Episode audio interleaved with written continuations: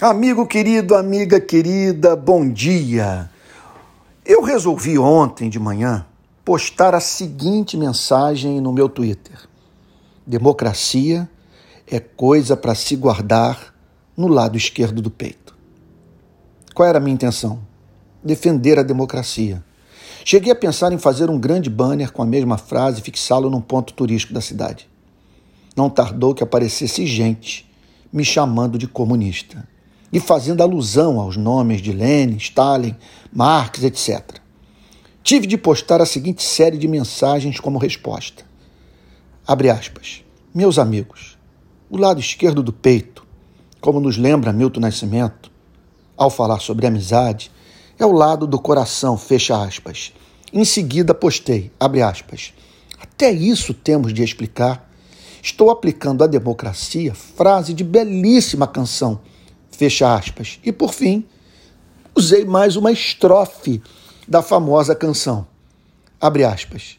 Democracia é coisa para se guardar debaixo de sete chaves, dentro do coração, fecha aspas. Quem fez a postagem me chamando de comunista apagou o que disse. Saiu sem pedir perdão, embora se apresentasse como evangélico.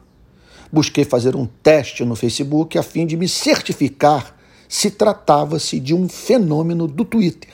O resultado foi o mesmo. A experiência foi providencial. Não usarei mais essa frase no banner que levarei para a zona sul do Rio. O pior não foi nem isso.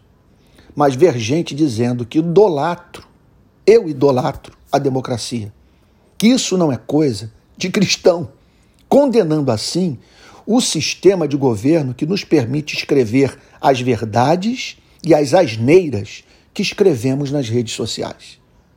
Mais um ponto. Quem me conhece sabe que sou de dizer o que penso, ainda que isso implique risco para a minha vida. Se fosse comunista, eu diria: sou social-democrata, adepto do estado de bem-estar social, amante da democracia, regime que não permite que o ódio de esquerda e direita calem a você e a mim.